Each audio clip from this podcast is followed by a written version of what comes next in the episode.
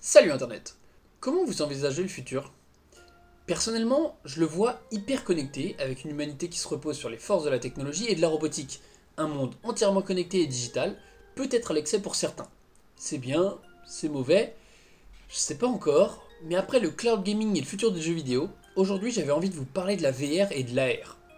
En fait, c'est surtout parce que je me suis remis à SAO avec la sortie de la saison 3 sur Netflix, donc après le dernier podcast, c'était dans la suite logique des choses. Toujours pas de générique, on est parti.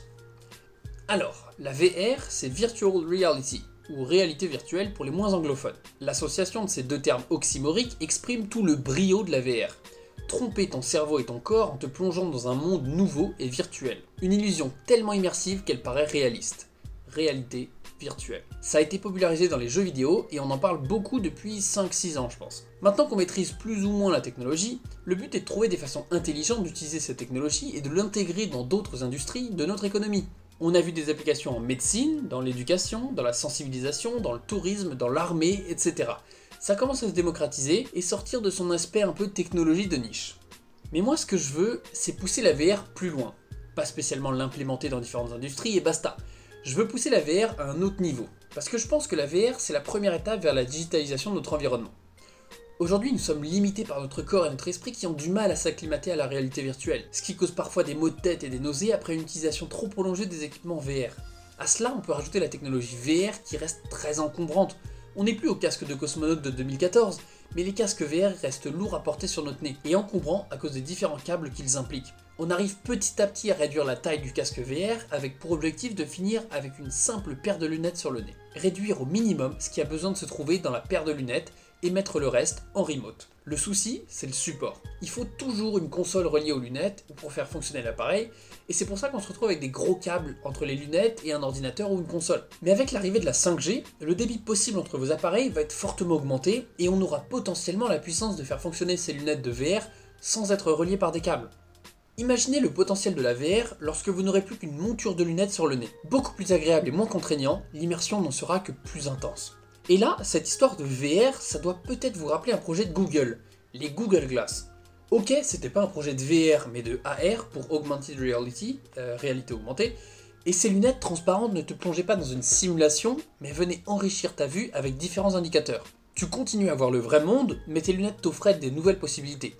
Concrètement, vous voyez le casque d'Iron Man, avec les différentes informations qui s'affichent, les cibles rouges, les prédictions Bah potentiellement les Google Glass c'était ça, mais fait par Google et sans la magie d'Hollywood.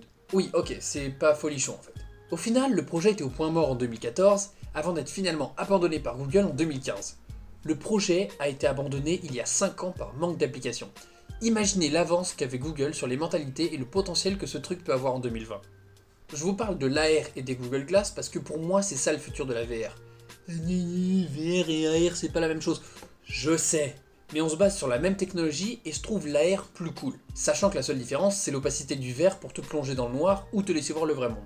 À l'heure où on se parle, la technologie de l'AR reste encore très précoce. C'est pas encore au point parce qu'on manque d'adaptation. Ça serait cool de pousser cette innovation dans le domaine civil et l'administration avec des applications dans la rue. J'aimerais bien mettre mes lunettes dans la rue et voir. Ah ok, le soleil se couche dans 4h36 minutes, il passera derrière cet immeuble à telle heure, donc je peux manger à la terrasse de ce restaurant-là pour en profiter au maximum. En plus, mes lunettes me disent que la spécialité de ce restaurant est prête en seulement 18 minutes en moyenne. Et ensuite, simplement en regardant ta carte bancaire, tu pourrais voir ton solde s'afficher et voir si tu peux ou non prendre un dessert ce midi. Et en voyant le menu, tes lunettes te diront que ce dessert c'est 800 calories et tu réaliseras que t'en as pas vraiment besoin parce que sinon ça ruinerait ton heure de jogging du matin et tes 723 calories brûlées. Et encore, ça, je viens de vous l'inventer à l'instant. Imaginez le potentiel de l'AR dans votre quotidien. Ce genre de vie enrichi m'excite vraiment. Sauf que pour l'instant, on n'a pas cette technologie pour chercher et afficher toutes ces informations. Il faudrait que toutes les villes, restaurants et magasins développent des supports pour communiquer en AR, et surtout une bête de connexion.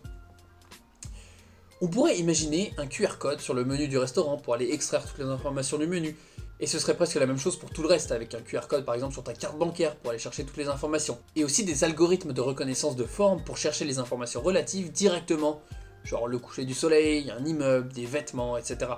Puisque un QR code sur le soleil n'est pas vraiment envisageable. Mais ça commence. En Chine par exemple, à Zhengzhou, cette technologie est testée depuis quelques jours. Juste des lunettes AR, hein, pas un mode augmenté comme j'en rêve. À la gare de Zhengzhou, la police est équipée de lunettes de réalité augmentée ou smart glasses, pour identifier les gens potentiellement recherchés et vérifier les faux papiers. Une IA détecte le visage que regarde le policier et cherche dans une base de données parmi les suspects recherchés par la police. C'est instantané et ça permet à la police de lutter plus facilement et efficacement contre ce genre de criminels. Pour l'instant, 7 criminels et 26 faux papiers ont été arrêtés. Le travail des policiers est simplifié, ils sont moins insistants ou suspicieux parce que c'est une IA qui fait le taf derrière, et ça relaxe tout le monde. Par contre, on peut se poser des questions sur l'atteinte à la vie privée si notre visage est scanné et utilisé. Mais bon, on est en Chine, on a des caméras partout et tout le temps, et le gouvernement a de base accès à tout. Et puis ça n'embête pas spécialement les Chinois. Si le sujet vous intéresse, Internet a vu fleurir pas mal d'articles sur cette utilisation depuis quelques jours. Beaucoup sont en anglais, mais c'est hyper intéressant. Ensuite, une fois que la police est équipée de lunettes intelligentes, la suite passe certainement par l'armée, ou même ça commence par là d'ailleurs. Des lunettes intelligentes pour les soldats. Sur le terrain, on peut imaginer des informations sur le relief, les distances entre deux points, etc. Tu regardes un avant-poste et tes lunettes te disent distance 358 mètres, arme légère et lance-roquette inefficace, trop courte portée. Arme privilégiée pour contact, fusil de précision. Direction du vent, vitesse du vent, humidité de l'air, etc. J'ai l'impression d'être American Sniper là. En plein combat, tu pourrais voir un impact de balle et retracer sa trajectoire pour monter à l'origine du projectile. Ou lorsque tu vois une grenade, le diamètre de l'explosion pourrait être signalé pour voir si t'es en fonction ici, etc. En fonction du nombre de coups tirés de ton arme, les lunettes pourraient indiquer le nombre de balles restant dans ton chargeur, ou même projeter un laser pour indiquer la direction de tes balles. J'aime pas trop me projeter dans ce type d'application parce qu'on parle quand même de tuer plus facilement au final. Et rien que d'en parler, ça fait bizarre, mais c'est une application possible et efficace. Quand on sait que beaucoup de technologies commencent par le secteur militaire, ça m'étonnerait pas que certains cas que je viens d'évoquer soient déjà mis en application. À ça aussi, on peut ajouter la VR dans l'armée, une simulation réaliste de situations de combat. Les militaires sont plongés dans un scénario en pleine action. Ça permet de mettre en pratique les compétences apprises et s'entraîner à la vraie guerre, entre guillemets, sans avoir de vrais ennemis en face très morbide comme mise en pratique, j'aime pas du tout. On change de secteur? Parfait. Cet exact cas pratique peut partir très rapidement dans les jeux de tir à la première personne, les fameux FPS comme Call of Duty ou Battlefield. Vivre une partie de Call of Duty à fond me donne vraiment envie. Et bizarrement, ça me gêne pas du tout de m'imaginer avec un casque VR à shooter d'autres gars là. C'est un jeu vidéo, donc je culpabilise moins que l'application dans l'armée. C'est même très excitant en fait.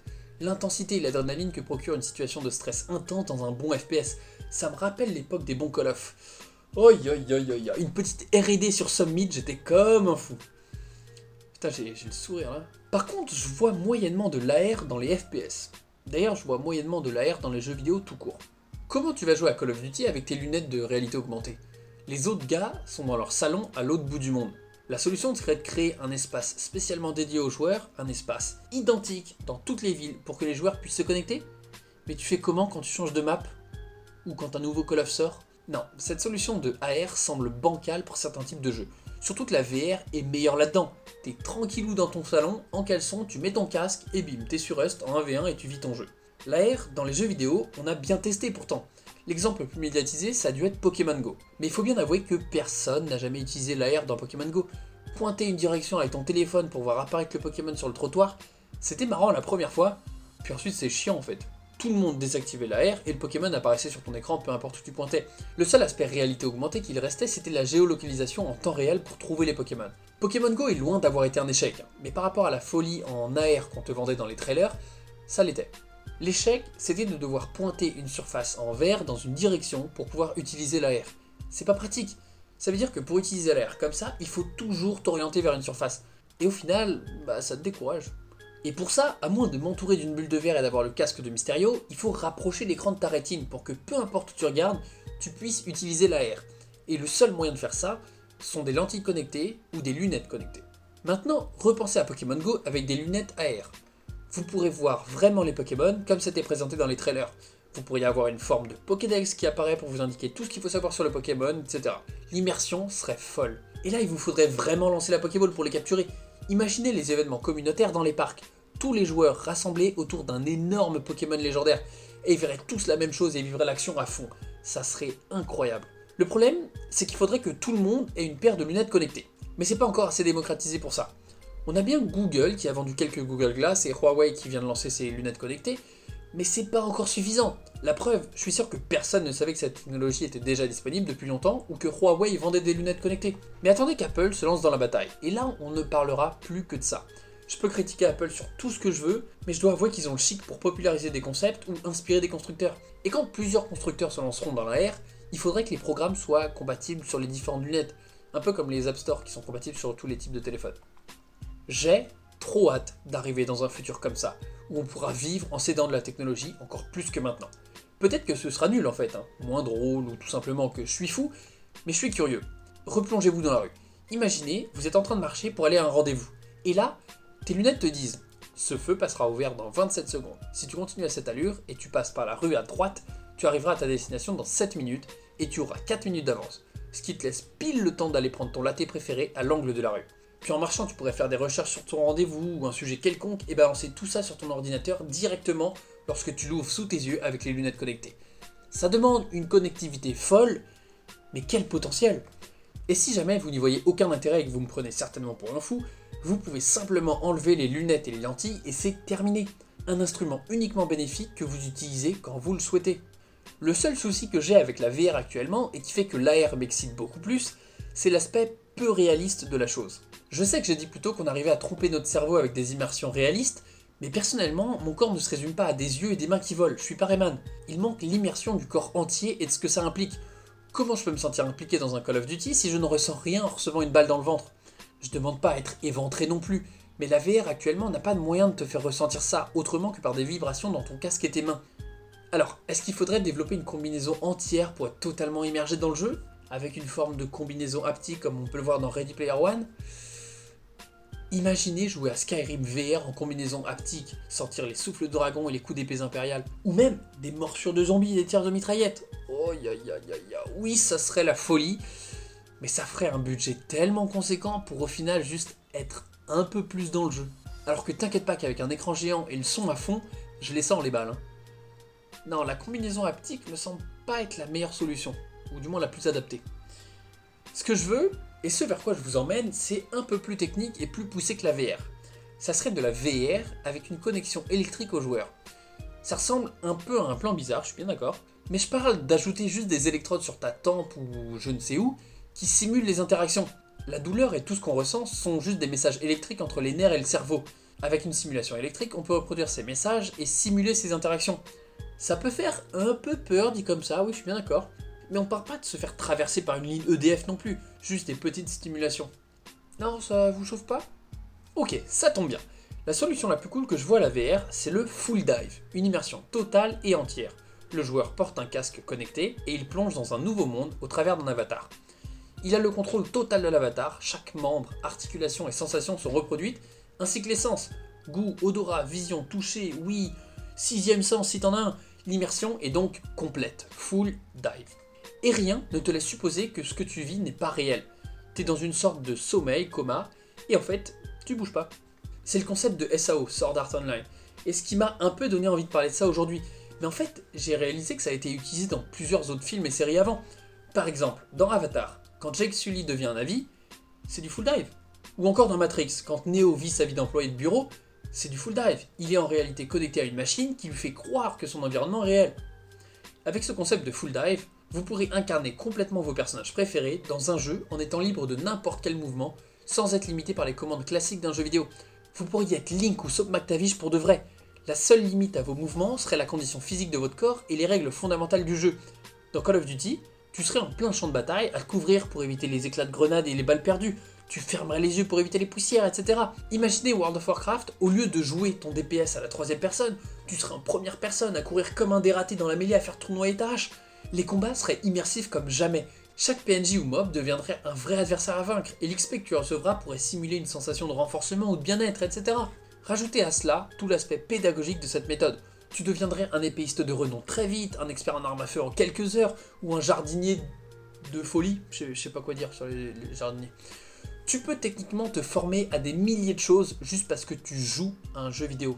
Et là, on peut inverser les choses aussi tu pourrais éduquer des gens dans un secteur spécifique en les faisant jouer.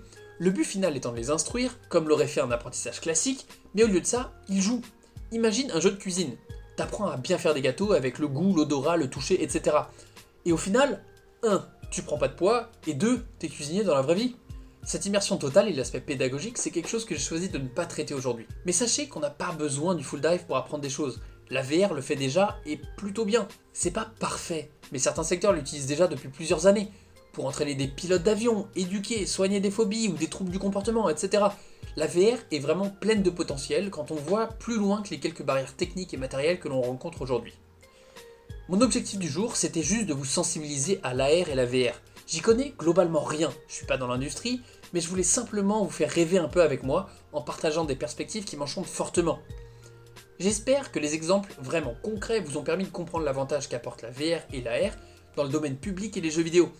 Je sais pas dans quel état vous êtes, mais rien que de m'imaginer un Call of Duty ou un MMORPG en full dive, je suis tout feu tout flamme. En attendant, portez-vous bien et à la prochaine. Ah non, j'ai complètement oublié de vous dire, mais maintenant que le podcast est disponible un peu partout, certaines plateformes proposent de noter les émissions. Ça me fait un peu de peine de voir le podcast sans note, donc n'hésitez pas à lâcher vos plus belles 5 étoiles sur Apple Podcast et autres plateformes qui notent, et on se retrouve dans deux semaines pour le prochain épisode, ou sur YouTube quand vous voulez.